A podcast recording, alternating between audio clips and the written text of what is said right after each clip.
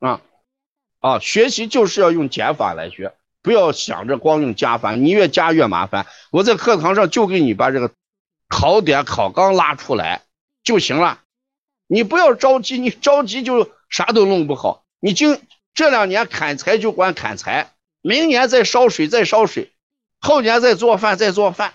你不要今年砍柴还想着做饭，什么都做不了，对吧？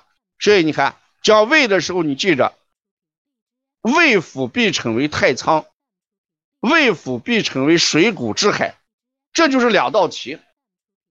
以后讲下列脏腑里面谁为太仓，都是 A、B、C、D 嘛。那老师已经讲了，胃为太仓，你不是一眼就看出来了吗？谁为水谷之海？胃为水谷之海，对不对？谁为水谷气血之海？胃为水谷气血之海。谁为六五脏六腑之海？胃为五脏六腑之海。所以整个这个版面上就这四道题，四道题。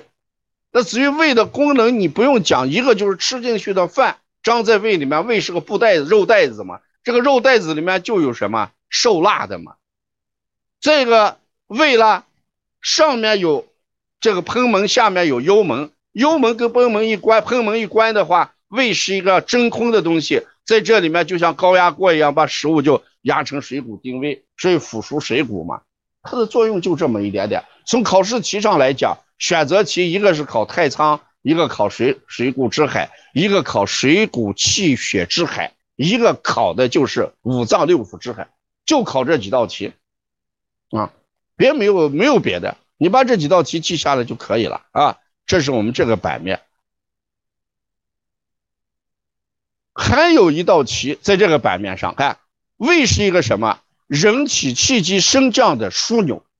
上节课讲过，人体气机升降的升降的枢纽，一定记着脾胃。我给大家讲，脾升胃降，这就是枢纽，左升右降。左面往上升，右面往下降。左面是脾升，右面是胃降。左边是脾升，右面是胃降。所以人体气机升降的枢纽，你记下来，脾胃为人体气机升降的枢纽，这个题就记下来就行了。这个版面就记这么一点点。这个胃是一个什么？喜润勿燥的。胃是一个喜润勿燥的。那胃阴足了就舒服，胃阴不足了人就难受，就这么一个道理。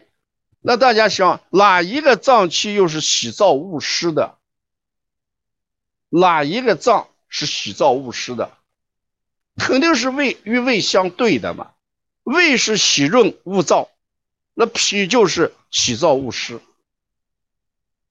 就这么简单的东西，你就记就行了啊，不要想的复杂啊。一定把它不要想复杂。